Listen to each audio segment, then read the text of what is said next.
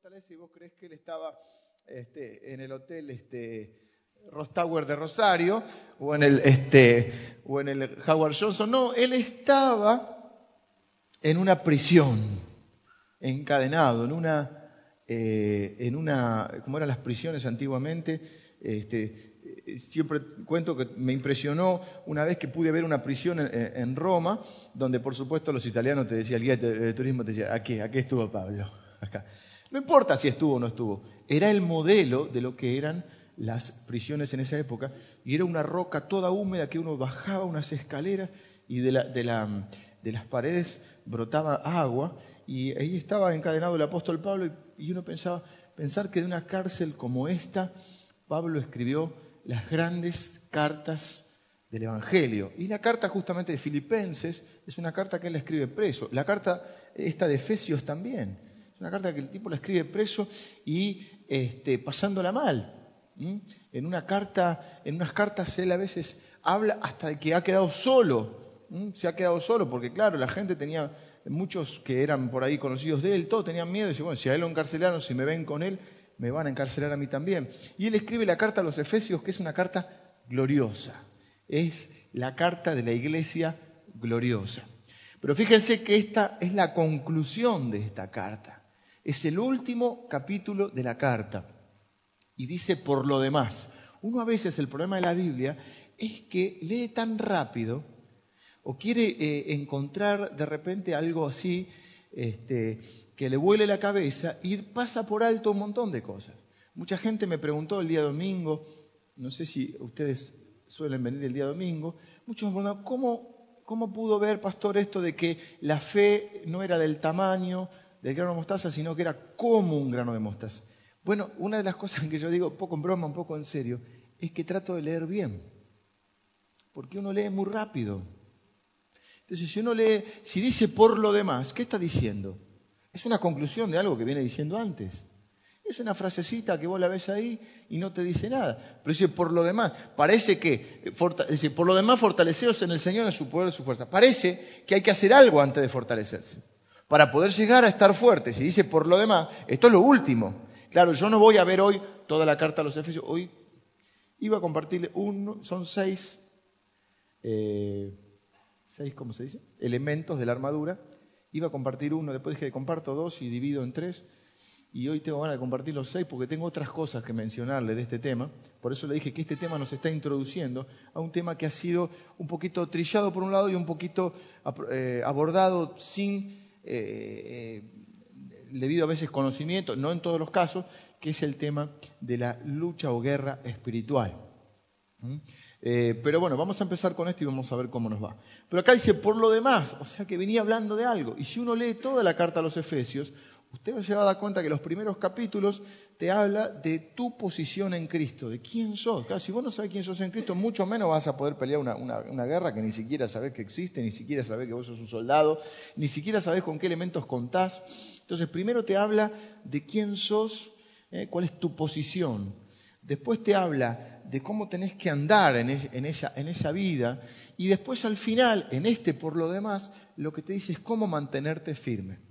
O sea que esta parte de lo que muchas veces usted ha escuchado hablar como lucha espiritual o guerra espiritual, a mí me gusta más lucha espiritual porque parece que la guerra ya está ganada, lo que nosotros tenemos que enfrentar son luchas o batallas.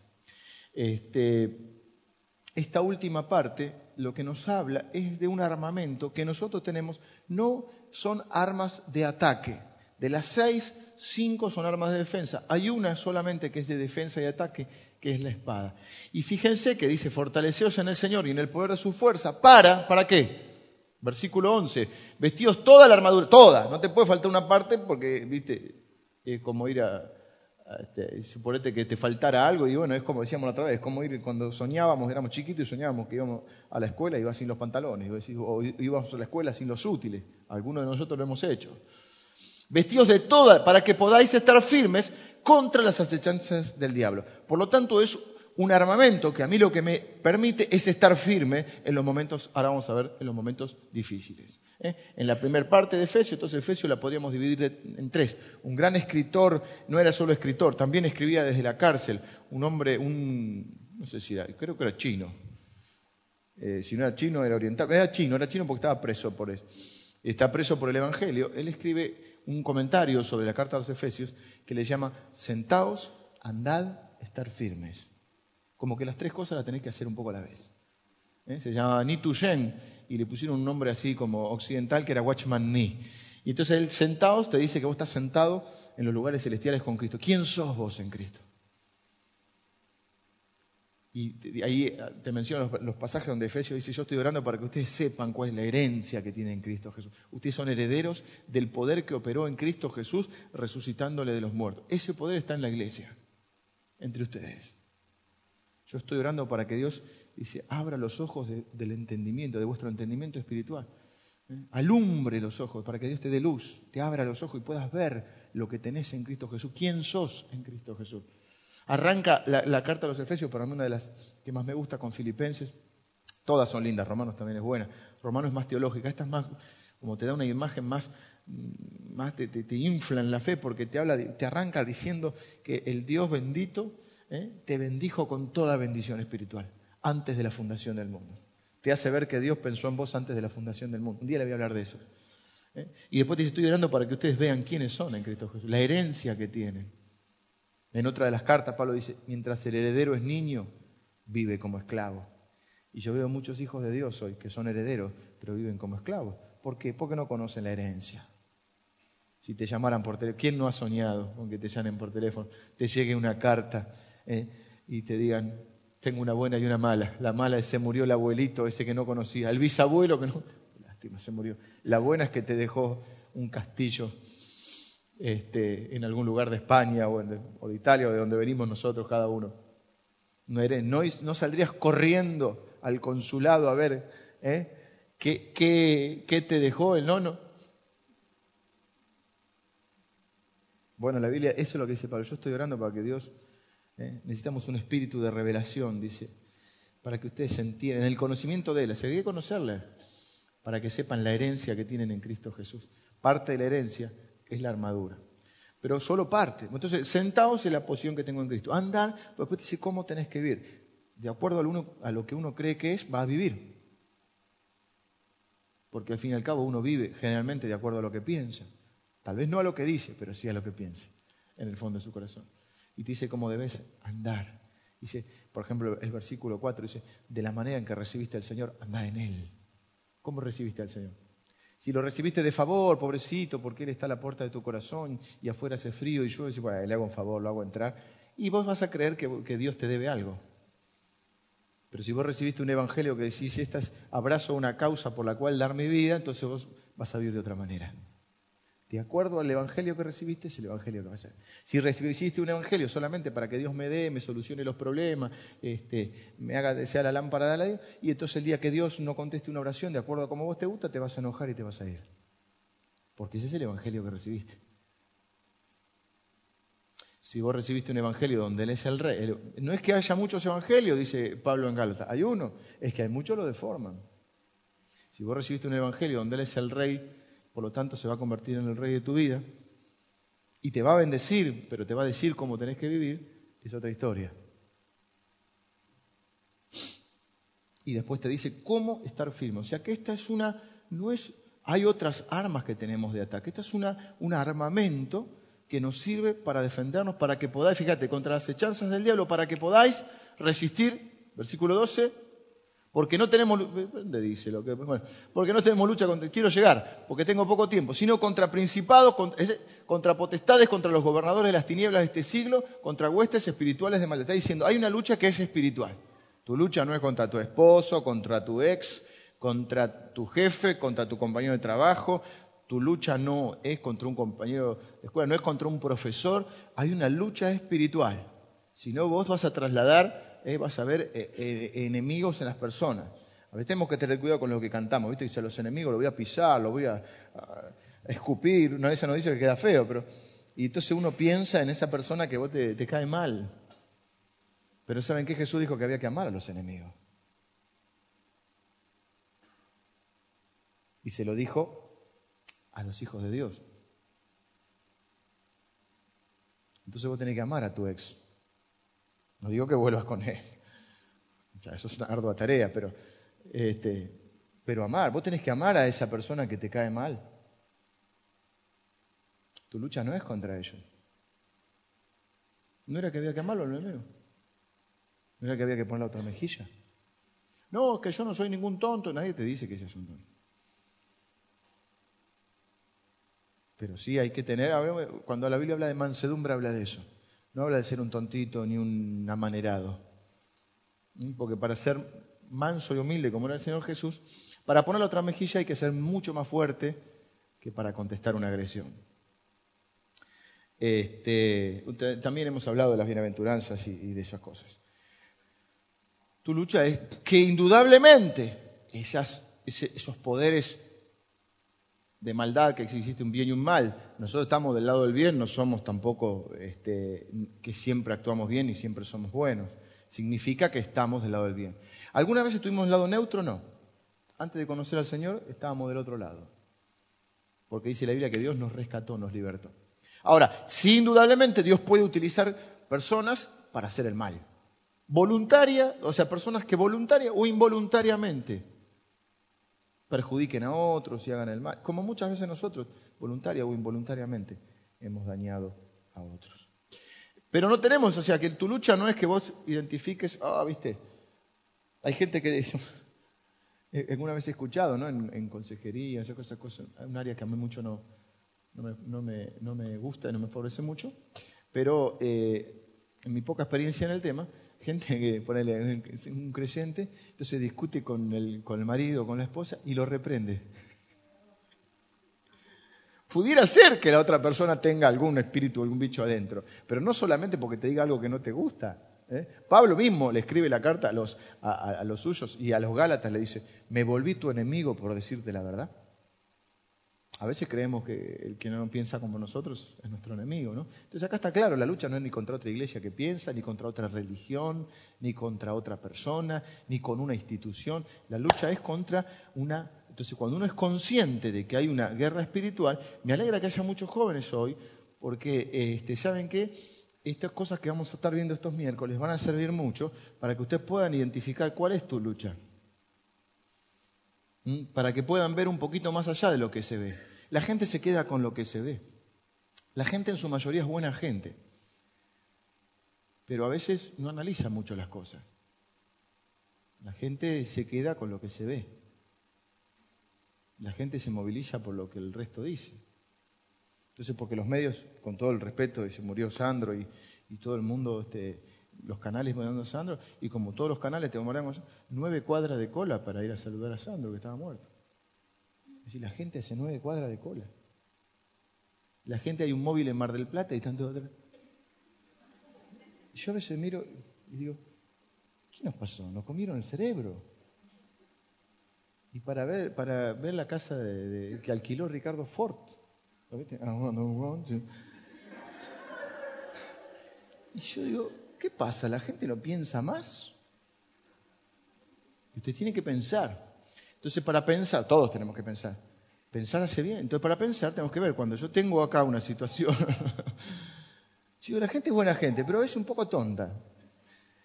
Este, cuando vos ves la, la, situación, tenés que poder ver un poco más allá de eso.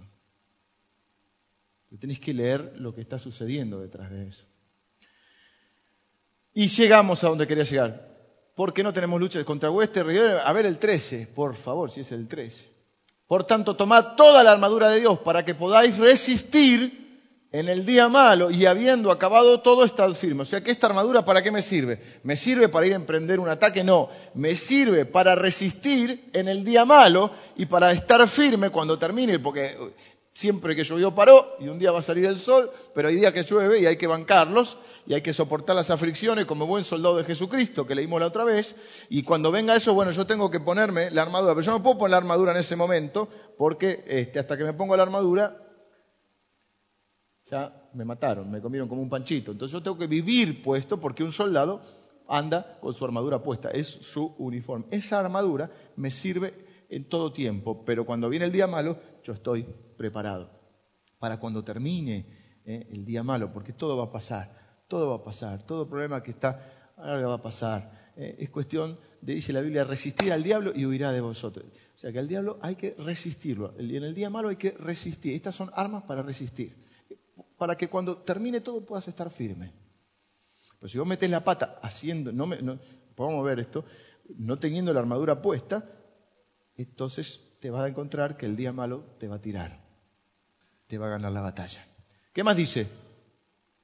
Estad pues firmes, ceñidos vuestros lomos con la verdad y vestidos con la coraza de justicia y calzados los pies con el apresto del Evangelio de la paz. Sobre todo tomad el escudo de la fe con que podáis apagar todos los dardos de fuegos del maligno. Y tomad el yelmo de la salvación y la espada del Espíritu, que es la palabra de Dios. ¿Qué más dice? Orando. Bueno, este vamos a dejarlo. Hasta acá llegamos hoy. Porque ya orando ya es otro tema que vamos a tener que continuar. Vamos a ver ese pequeño videito, ¿está? Mm, ahí va, va el pastor Para que ustedes tengan una idea más gráfica de lo que era esta armadura que usaban. Esta figura, siempre la Biblia te enseña con figuras de ese momento. Por eso hoy uno tiene que adaptar el Evangelio.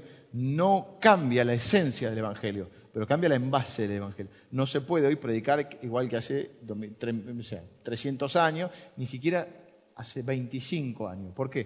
Porque hay otra forma de comunicación. ¿Cómo comunicaba Jesús? Con parábolas. ¿Por qué? Porque la gente de esa época entendía las parábolas, porque eran elementos de su vida diaria. Habló con, eh, tenía que hablar con una gente que eran sembradores y les dio la palabra del sembrador. Pero cuando habló con Pedro, que era pescador, le puso un ejemplo de la pesca. ¿Entendés por qué? Porque les hablaba con elementos que ellos conocían, no les hablaba a todos igual. la esencia del Evangelio era el mismo, pero de acuerdo con quién estaba, eh, a, a Pedro le dijo, te voy a hacer un pescador de hombres. A otro le dijo, mira, el sembrador va a sembrar. Y hay cuatro tipos de terreno, que son cuatro tipos de, corazones diferentes que reciben el Evangelio. Y la verdad que solo hay uno que es buen terreno. Es el 25% nada más va a recibir el Evangelio bien. Y así les iba contando. Y Pablo usa esta figura que ellos entendían bien, porque el imperio romano en ese momento eh, dominaba prácticamente el mundo conocido. Los romanos han llegado, vos podés ver en España, en, o en Italia obviamente, este, aún en países que te suena raro, por lo menos a mí este, me sonaba raro, eh, veías construcciones de, los, eh, de, los, romanos en casi toda la Europa este, occidental. Así que cualquiera sabía cómo vestía un soldado romano. Y entonces, eh, porque te digo, el yelmo de la salvación, vos decís que tenía un ventilador no, el yelmo era un casco que tenía. Pero está el señor director, un corte, una quebrada.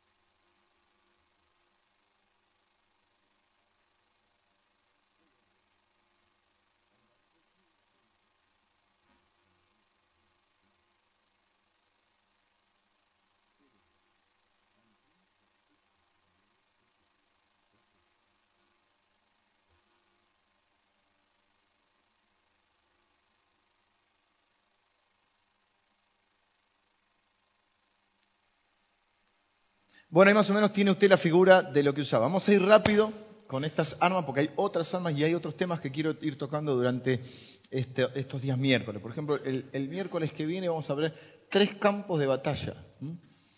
Porque el primer enemigo que tenés que derrotar, está dentro tuyo. ¿eh? Y, vamos a ver tres campos de batalla donde se desarrolla esta lucha espiritual. Los tres campos, te aclaro, están dentro tuyo. Eh, pero hoy quiero ver eh, esta primera armadura, esta primera armadura o esta primera, estos elementos que componen esta armadura para poder estar firme. Usted no puede ir a atacar si primero no está firme. Primero elemento que dice es el cinturón de la verdad, un cinturón que tenía entre 15 y 20 centímetros y que tenía dos funciones básicas. El cinturón tenía dos funciones básicas. El cinturón, primero, bueno, no usaban pantalones, pero era lo que te ceñía la ropa. Ceñir quiere decir ajustar la ropa. Era lo que te daba libertad de movimiento, ¿viste? Era lo que te permitía. Bueno, imagínate ahora si los pantalones te quedan grandes y no tienes un buen cinto, eh, se te andan cayendo los pantalones. La ropa que usaban necesitaba para tener libertad de movimientos un buen cinturón que sostenía lo que iba abajo de la coraza, que después vamos a ver que era una coraza de, como de, hierro de acá hasta acá, hasta el cuello. Abajo tenía una especie de, como de, vestidito, y si era medio así, y este, con un cinturón, un pareo, ¿viste? Era.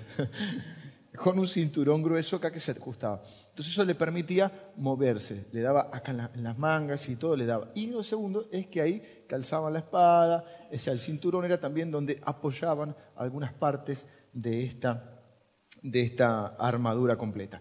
El cinturón de la verdad. Mucho se ha podido decir de la verdad, podríamos decir la verdad de la palabra de Dios, es cierto, porque hay otra parte que habla de la verdad.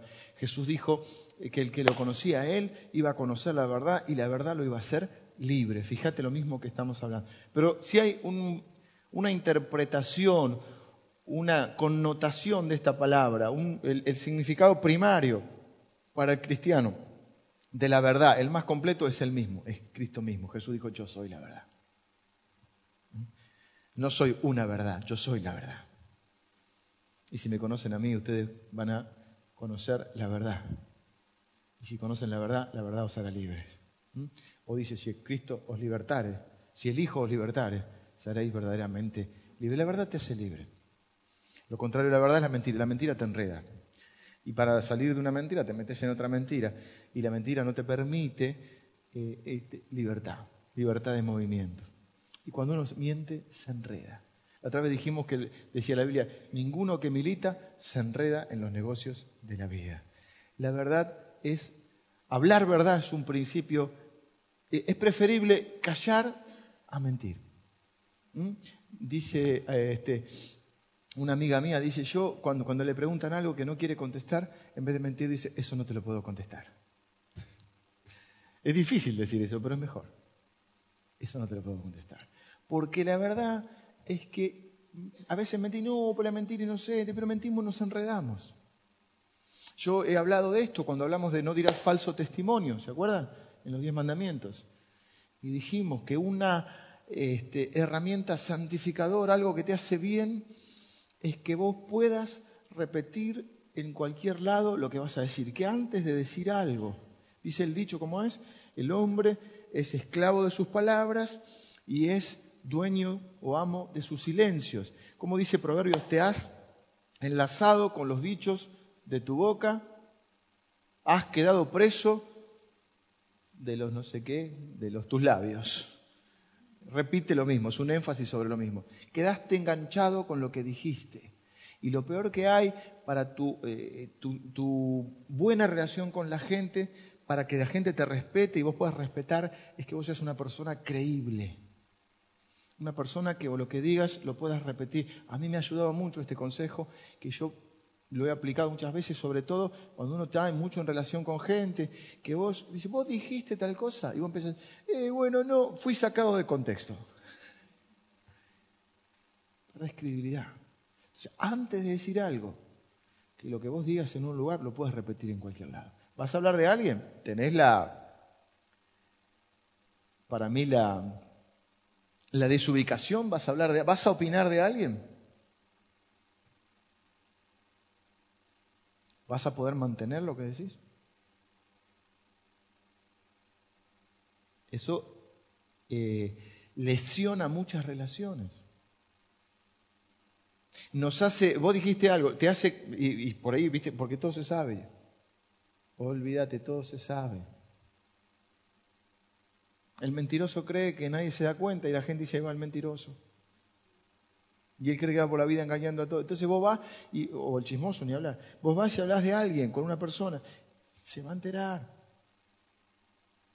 Y entonces después, cuando venga la, la, confrontación, vos quedas mal con el que hablaste y quedaste mal con el otro porque, aseveraste, porque quedaste como una persona no creíble. Aparte porque está feíto hablar de, los demás. Pero, y menos cuando uno no... Si no sabe, no tiene que hablar porque no sabe. Y si sabe, ¿por qué? Por, porque no se hace leña del árbol caído. Entonces, este, no hablar, pero si vas a hablar algo, que lo que puedas decir, lo puedas mantener. Para eso tenés que hablar verdad, porque con la mentira hay gente que ya no se miente tanto que no se acuerda lo que dijo. No se acuerda. Yo, por ejemplo, no me acuerdo mucho, tengo una memoria un poco, pero yo tengo una cosa que pienso. Yo sé lo que pude haber dicho y lo que no pude haber dicho. Dice, porque vos, yo sé, porque sé mi forma de pensar, me conozco un poco me conozco, en realidad es más fácil, Jesús lo dijo, es más fácil ver los defectos en la vida de otro que en la tuya propia. Tenemos una viga grande acá y queremos ver, pero nos es fácil sacarle la ficha a alguien. Este es así, este es así, este es agrandado, este es este. Claro, porque tenemos un ejercicio, no sé, especial, un don, que es la, la, la paja en el ojo ajeno, pero la vemos al toque. Pero lo más difícil es ver la viga que tienes en tu ojo. Entonces, hablar verdad, conocer la verdad. Parte de conocer la verdad es conocer quién sos en Cristo y no dejarte mentir por el resto. Porque hay gente, no el resto, no todos, pero eh, no creer las mentiras, ni las mentiras del diablo, las mentiras de, nadie. O no, no, lo que podríamos decir no mentiras, las cosas que no son ciertas, cosas que vos creíste de vos mismo que tampoco son ciertas. ¿Qué dice la Biblia de mí? ¿Qué dice que soy? ¿Yo voy a creer la verdad de Dios o voy a creer lo que dice alguien? O lo que yo mismo digo, una mentira que fue edificada por mí, tal vez este, hubo varios que contribuyeron. Los más viejitos se acuerdan de la película este, The Wall. ¿Se acuerdan de la película The Wall de Pink Floyd? Cada cosa que le pasaba a la persona era un ladrillo más en la pared. Y que lo fueron, este, en el caso de él, se fue levantando un muro que le impedía relacionarse con la gente. ¿Mm? Cada cosa desde su infancia. Nace en la Segunda Guerra Mundial, la muerte de su padre, todo le empieza. Y se le va haciendo. Y así hay muchas mentiras en nuestra vida que se van edificando desde, que somos chicos. ¿eh? Te dicen eh, cosas eh, que, vos crees que no son reales, sobre todo con respecto a, a, tu identidad, quién sos, porque uno, olvídense, vive de acuerdo a lo que cree. No siempre de acuerdo a lo que dice, pero de acuerdo a lo que uno cree cuál es su pensamiento en su corazón, dice la Biblia, tal es Él. Lo que vos pienses que sos es lo que vas a hacer. Y a la larga mostramos la hilacha. No se puede vivir por la vida siendo disfrazado. A la larga se sabe quién sos. Entonces cada cosa, y bueno, entonces situaciones que te van pasando, cosas que te van diciendo, después vos lo vas relacionando con una base de mentira y se te va formando lo que la Biblia llama una fortaleza. ¿Eh? que es algo en tu cabeza. Pero dice la Biblia, las armas de nuestra milicia no son carnales, sino poderosas en Dios para la destrucción de fortaleza. Alguna vez vamos a hablar de eso también, cómo se van formando nuestra vida, esas mentiras que se edifican. Lo que nos hace libres es la verdad en Cristo, la verdad de quién es Cristo, quién soy yo, quién soy yo para Él, cuánto es lo que valgo, cuánto es lo que puedo hacer. ¿Se dan cuenta? Entonces uno tiene que la verdad de Dios. Hay edades donde estamos muy influenciados por el contexto o hay una fuerte presión del contexto. Sobre todo todos ustedes. Ustedes están muy eh, presionados por un contexto que tenés que hacer, vestir de determinada forma, tenés que hablar de determinada forma. Si querés ser parte de nosotros, tenés que eh, cumplir determinados ritos, todo eso. Y muchas de esas cosas van influyendo en la vida de ustedes, creyendo que si no hacen determinadas cosas, ustedes no valen. ¿Eh? y si sos una mujer y, y, pesás más de 45 kilos, parece que sos una gorda. Y vienen y te dicen, para vos no tengo. Ir a comprar una malla es una lucha espiritual. Y entonces, no, y no tenés valor para eso. Viene gente eh, y te dice que si vos no haces determinadas cosas, eh, no, no tenés valor, vos tenés que saber quién sos, tu valor. Que vos vales por vos por lo que sos no por lo que piensen los demás. Que si tenés que hacer algo para que alguien te quiera, no te quiere. Que el amor no se mendiga, el amor se merece. Entonces un montón de cosas que vos tenés que estar parado. ¿Quién soy yo? ¿Cuánto valgo para Dios? ¿Qué dice Dios de mí? Porque todo el mundo puede opinar de mí, pero ¿qué dice Dios de mí? ¿Quién dice que soy? ¿Eh? A mí me gusta una declaración que eh, este, no sé qué, pastor hacía, que decía, creo ¿eh? que soy todo lo que la Biblia dice que soy y puedo hacer todo lo que la Biblia dice que puedo hacer.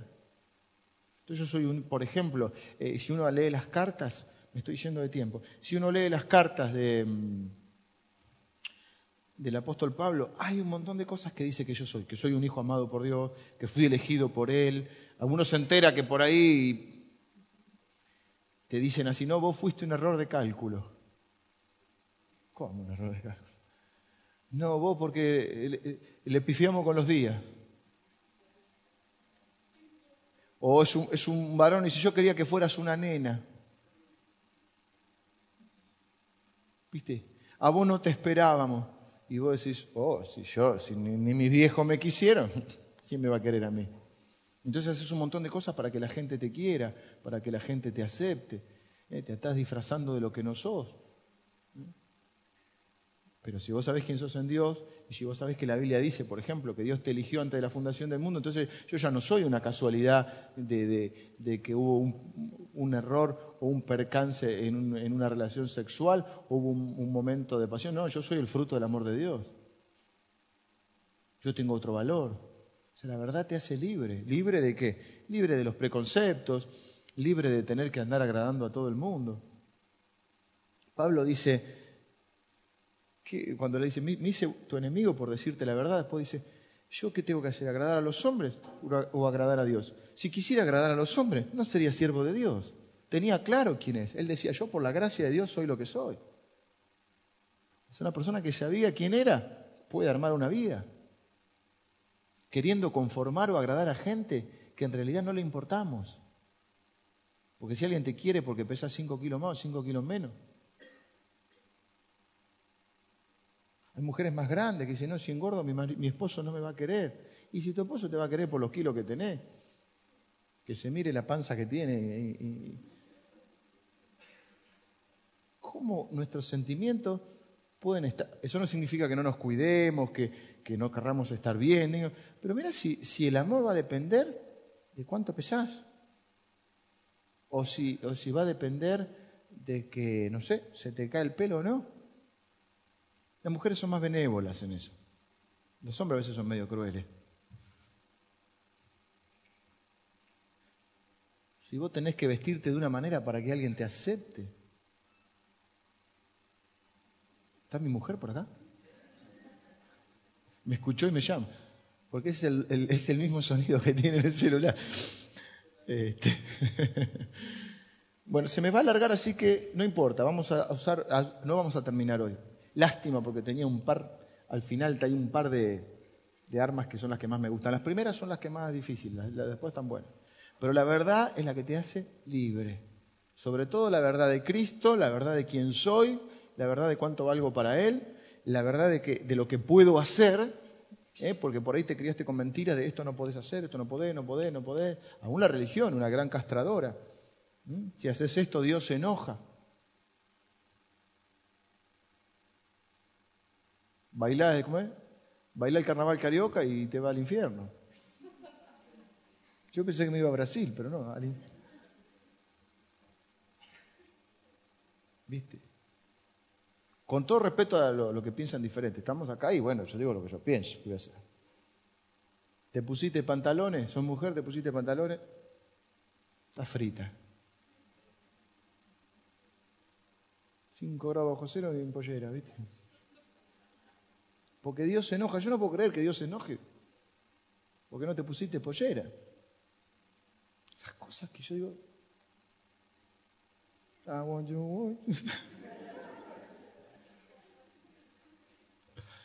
Estamos mal, estamos mal. Vamos a seguir. ¿Se entiende la verdad entonces qué es? La verdad te da libertad. Libertad. ¿La verdad de qué? ¿De quién soy? ¿Mm? La verdad de lo que valgo para Cristo. La verdad en mis relaciones con la gente.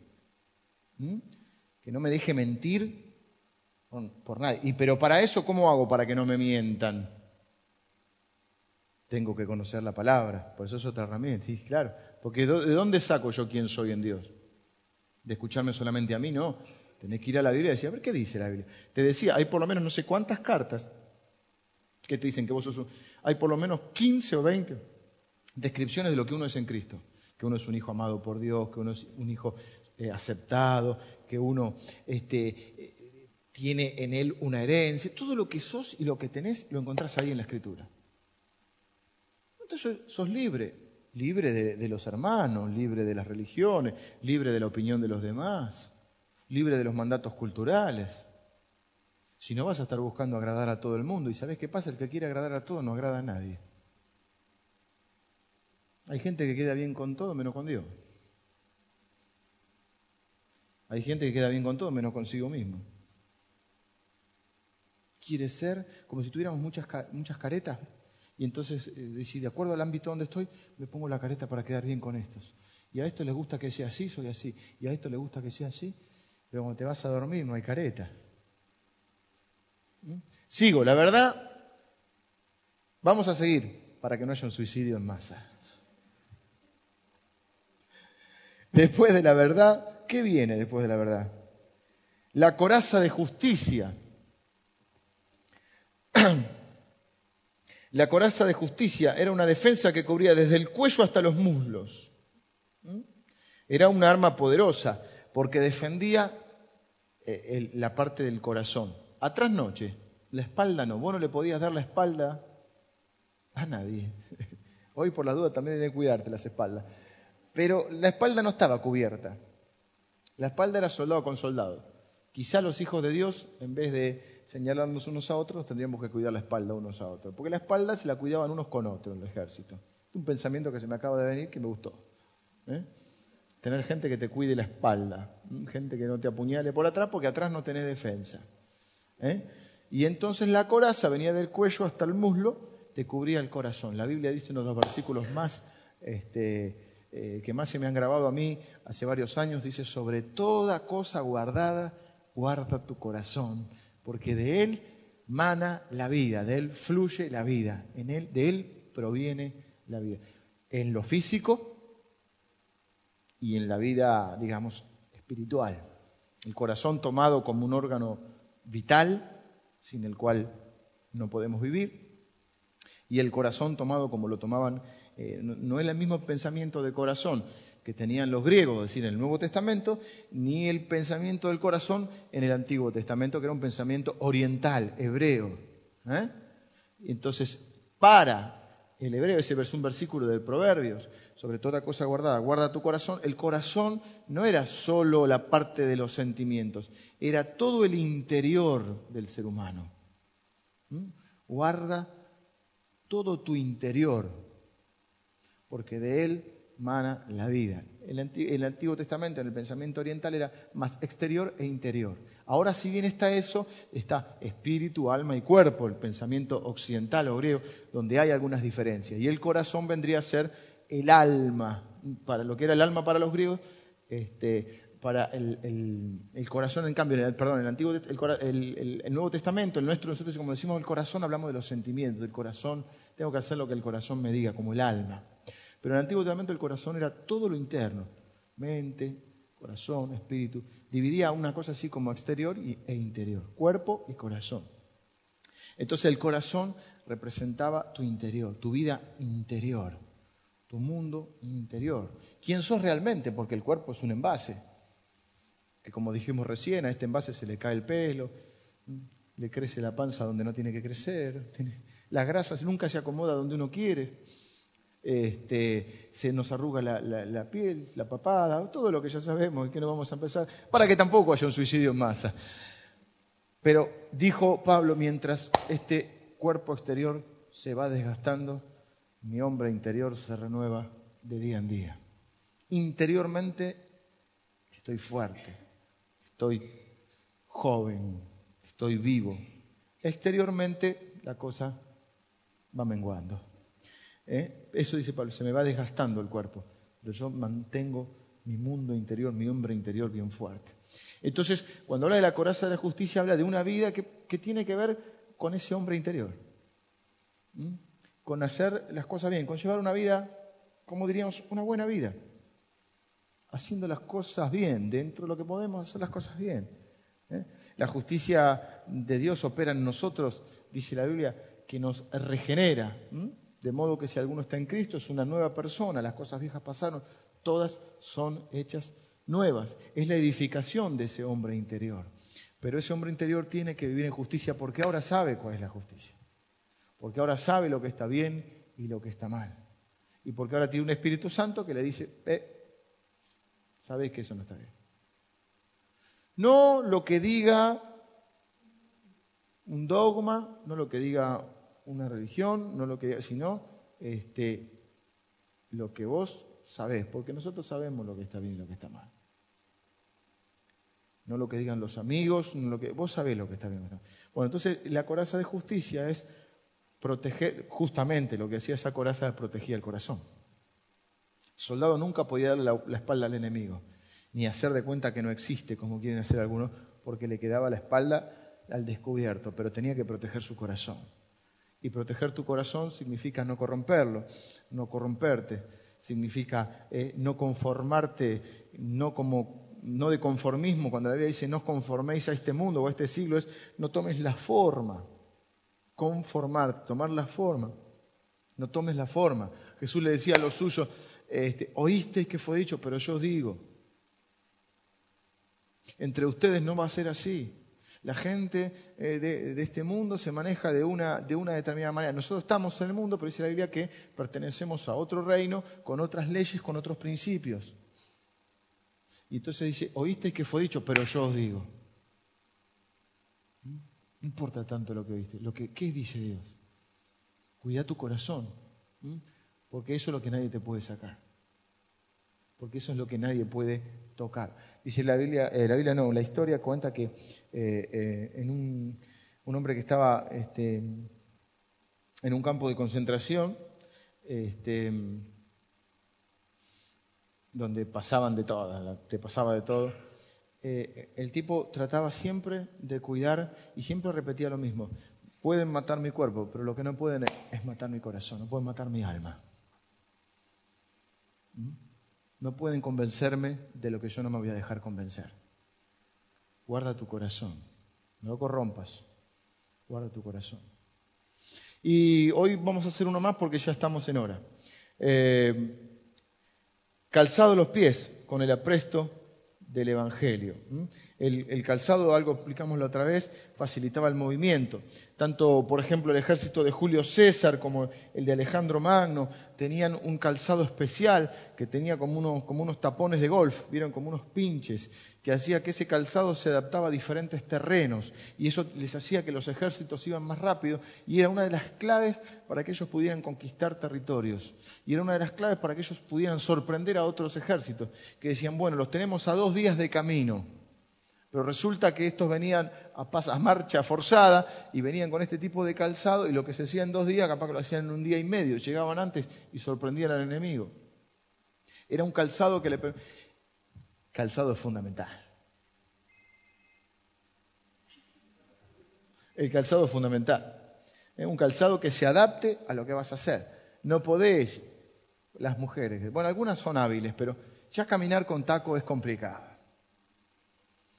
Y el taco ese finito, tipo aguja, ese es difícil. Las chicas para bailar en la, fiesta se sacan los zapatos.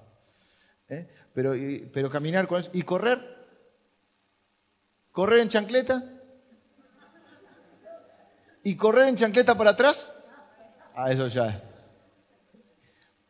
Bueno, si uno tiene dice que tiene que estar calzado con el Evangelio de la paz.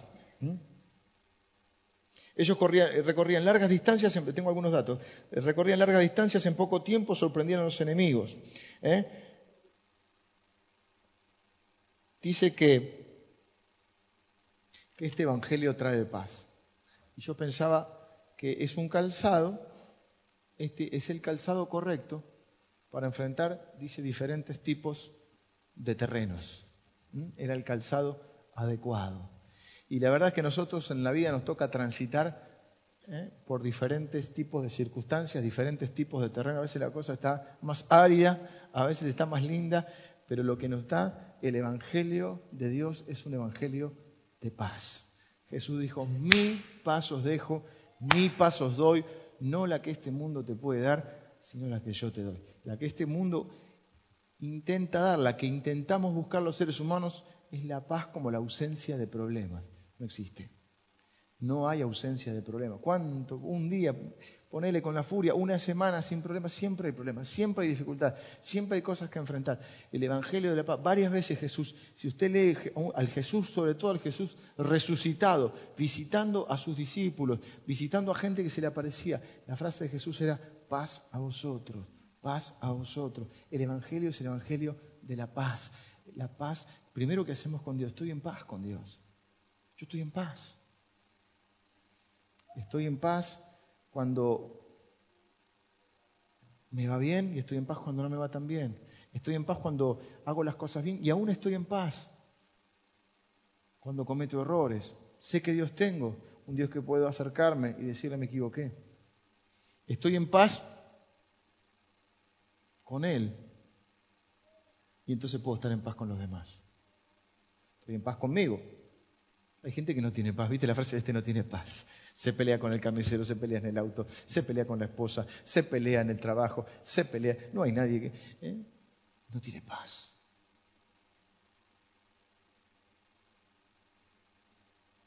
Yo cuando era muy, muy jovencito, tuve una época, no, no sé si muy jovencito, no era tan joven, más o menos. Una época, todavía tengo un carácter muy un poco fuerte, que me peleaba con todo el mundo. Sí, era una cosa que... Los que tienen ira saben de lo que hablamos. Es una cosa que no la podés controlar. Después decís qué hice, pero en el momento te sube algo que es una cosa que... Sí, te agarras por ahí, vos sentís que te sube, sí, no la podés controlar. Y este, vivía, me, me, peleaba con todo el mundo, enojado con todo el mundo. Y este... Y te das cuenta que el problema no está en todo el resto, está en vos. No puede estar todo el mundo equivocado. La gente no se confabula para hacerte la vida imposible. Entonces me di cuenta que primero tenía que estar en paz con Dios, porque a veces hasta en tu enojo te enojas con Dios y vivís peleando con todo el mundo. Una guerra contra todos.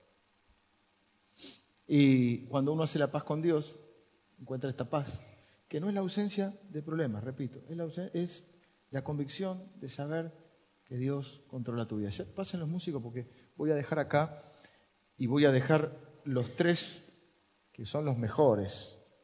Porque cuando les hable del escudo de la fe y cuando les hable del yelmo de la salvación, el casco de la salvación, les voy a decir a, a, muchos que por ahí, no sé, sobre todo aquellos que por ahí no hace mucho tiempo que están en esta iglesia, que tal vez tiene una concepción diferente, les han enseñado otra cosa, la seguridad que vos tenés de que sos salvo para siempre. Que aunque bailes el carnaval carioca, sos salvo. Que si te pones o no te pones pantalones, bueno, ponete algo, para no ser ridículo, pero salvo sos. Que no hay nada que puedas hacer que te haga perder la salvación. Porque la salvación no es una recompensa, es un regalo de Dios. Y por ahí hay mucha gente que anda enseñando que hoy te portas bien, tenés la salvación. Mañana te portaste mal, la perdiste. Hoy la tenés de vuelta y mañana la perdiste. Y toman versículos que no, no los toman bien. Como el famoso cuidado la, cuidar la salvación con temor y temor. Toman versículos así para darte con la cabeza y en vez de ser libre con la verdad de Dios, sos esclavo del temor. Che, habré perdido la salvación. ¿Dónde la habré dejado? En el carnaval carioca, te dice el otro. Fíjate entre las cornetas.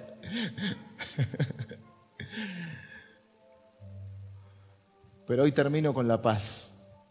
Dice la Biblia que eres el príncipe de paz. Cerra tus ojos y dame cinco minutos. Todo el mundo busca la paz. Todo el mundo quiere vivir en paz. Los políticos proclaman pan, paz y trabajo. La gente quiere paz. Y vos tenés que estar caminando en la paz de Dios. Benditos son los pies de los que anuncian la paz. Claro, porque uno da lo que tiene. Y si uno tiene la paz de Dios, va a dar esa paz de Dios. Pero uno tiene que andar caminando, porque el calzado te da la idea de, de caminar, de andar, de andar en paz. En paz con Dios, en paz con vos, en paz con los demás.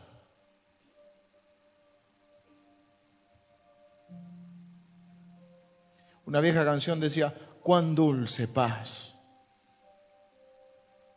es aquella que el Padre me da. Es, dice, es una calma infinita que solo podrán los amados de Dios comprender. Solo los hijos de Dios pueden experimentar esa paz, la que trae el Evangelio de Cristo. ¿Por qué la paz? La paz de, de saber que nada nos va a separar del amor de Dios, que nada va a hacer que Dios nos desampare, que nada va a hacer que Dios nos deje. David dijo, estoy en paz porque aunque mi padre y mi madre me dejaren, Dios no me va a dejar. La paz de saber que ni la vida, ni la muerte, ni ángeles, ni principados, ni potestades, ni tribulación, ni hambre, ni angustia, ni enfermedad, ni desnudez, nada me puede separar del amor de Dios. La paz de saber que si Dios es por mí, ¿quién contra mí? Si no me negó a su propio Hijo, ¿cómo no me va a dar también todas las cosas? Estoy en paz.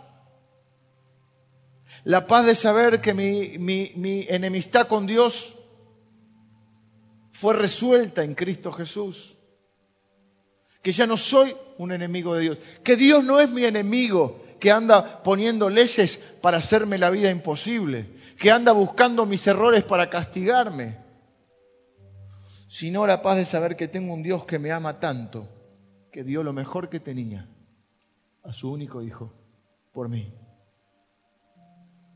Entonces Dios ya no es mi enemigo, entonces la gente ya no es mi enemiga. Porque mi lucha no es contra las carne y sangre. Porque esa gente anda como andaba yo. Como tal vez andabas vos. Enojada con el mundo. Enojada con Dios. Enojada con vos. Enojada con todo. Y hay que mirarlos con misericordia, acordándose de dónde nos rescató Dios. Y diciéndole, yo también, yo también peleaba con todo el mundo, pero para mí la guerra terminó. Siempre me impactó hace muchos años escuchar la historia. También estoy con los japoneses últimamente. Este otro japonés de la Segunda Guerra. Que terminó la guerra y el tipo quedó en una isla pensando, no se enteró que la, guerra había terminado y seguía trincherado. Esto es una historia real. Salió en una revista que hacía, había salido, no sé si sigue saliendo, que se llamaba Selecciones, que era una revista muy linda para leer. Y este hombre quedó en la... Eh, eh, eh, creo que tenía una pequeña comunicación con el exterior, de tanto en tanto, con una radio ahí media armada, y él no creía que era una estrategia del enemigo para capturarlo. Entonces cuando vinieron y lo encontraron en la isla, habían pasado como 20 años, y el tipo seguía escondido ahí en la selva de una isla pensando que estaba una guerra, y no lo podían convencer, lo tuvieron que agarrar entre varios ¿eh? y decirle, la guerra terminó. Y algunos de nosotros me parece que nos tienen que agarrar entre varios y decir, la guerra terminó, ¿con quién estás peleando? La guerra con Dios terminó. La guerra que, hubo dentro tuyo tiene que terminar. Solo la paz de Dios. ¿Con quién estás peleando? No, porque no.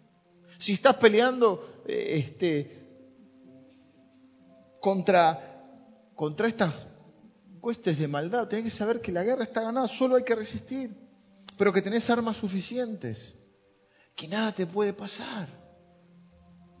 Porque si Dios es con vos, ¿quién contra vos? Entonces tenés que reconciliarte con Dios, tenés que empezar a aceptarte a vos mismo. Y tienes que empezar a aceptar a los demás. Muchos de ellos todavía siguen peleando su guerra. La pregunta es, ¿terminó la guerra para vos? ¿Estás en paz con Dios? ¿Estás en paz con quien sos?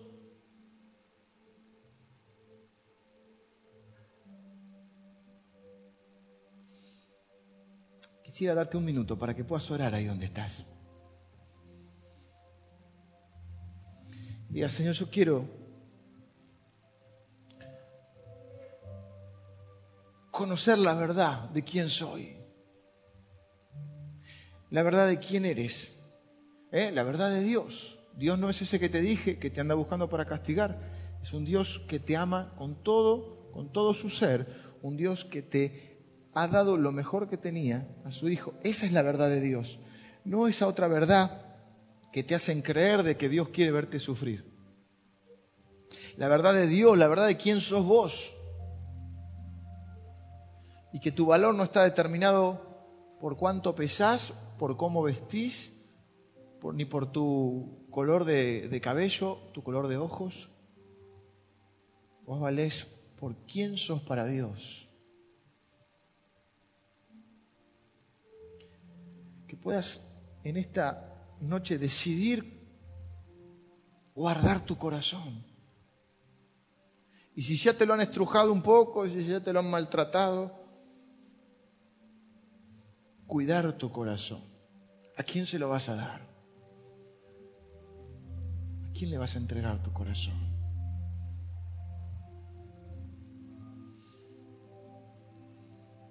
por último, que puedas vivir en paz. Tal vez es alguno de ustedes que tengan que hacer la paz con Dios.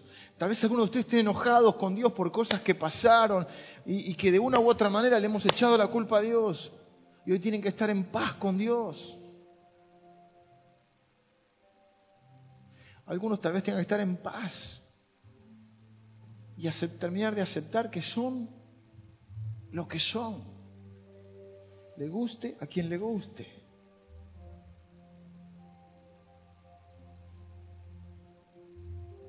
Y la paz de saber que vamos a enfrentar diferentes terrenos, pero Él nunca nos dejará, nunca nos desamparará. Siempre nos ayudará. La paz de saber que Él dirige nuestro destino. Y que nuestro destino es un, un destino de gloria, un destino de bien un destino de misericordia, un destino de felicidad. Señor, en esta noche hay un grupo de tus hijos acá, que está orando y cada uno, Señor, está comunicándote lo que siente en su corazón. Cada uno de nosotros está sabiendo qué es lo que le hace falta en este tiempo. Y yo sé que vos sabés lo que nos hace falta, nos hace falta. Por eso nos has traído en esta noche. Señor, gente que que seguramente necesita reconciliarse contigo. Gente que necesita eh, reconciliarse con sus semejantes, aunque no estén aquí, a través de otorgar el perdón. Hay personas que no están en paz porque no pueden perdonar y si no pueden perdonar están peleando una lucha que no tiene sentido. Probablemente tu enemigo ni se entere de todo tu rencor, de todo tu odio, de todo tu enojo, y te está contaminando eso y no estás ni en paz.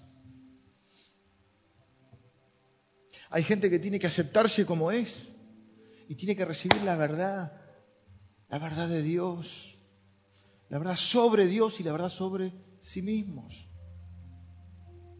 Basta de mendigar la aceptación de los demás. Basta de eso. Dios me acepta como soy. Y eso me hace libre. Voy a cuidar mi corazón. No se lo voy a dar a cualquiera para que me acepte. Voy a cuidar mi corazón. Voy a cuidar lo que entra en mi corazón.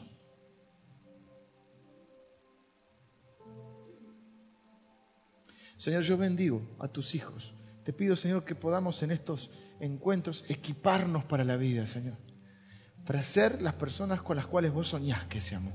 Para que podamos, ser, Señor, resistir en los días malos y habiendo pasado todo, poder estar firmes. firmes, ser personas seguras. Señor, que, que esto, este grupo de hijos tuyos sean personas seguras, seguras de quién eres tú, de quiénes somos nosotros, de lo que tenemos en Cristo y de lo que podemos vivir. Señor, que ninguno de nosotros esté mendigando ni amor ni aceptación de nadie. Tenemos tu amor, tu valoración y la de la gente que nos quiere. Suficiente. Señor, que este grupo de hijos tuyos sea un grupo de hijos seguros, firmes, que sepan resistir en el día malo, que tengan puesta tu armadura. Los bendigo en el nombre de Jesús. Amén.